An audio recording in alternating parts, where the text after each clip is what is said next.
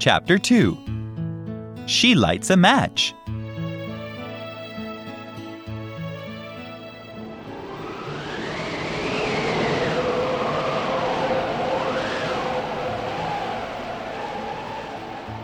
New Year's Eve is so cold.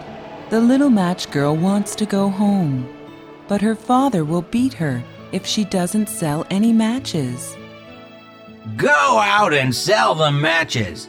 Bring me the money. He will shout. The little girl's fingers are stiff from cold.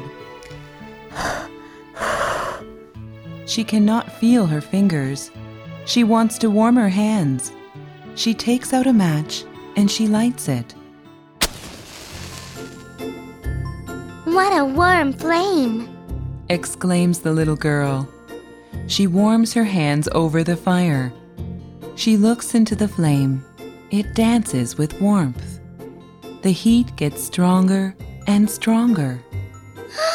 It's magic! There is a stove in the match flame, and the stove has a big fire. The little girl exclaims. She holds out her hands to the heat. She can feel much warmth. Suddenly, the match flame goes out. The warm stove is gone.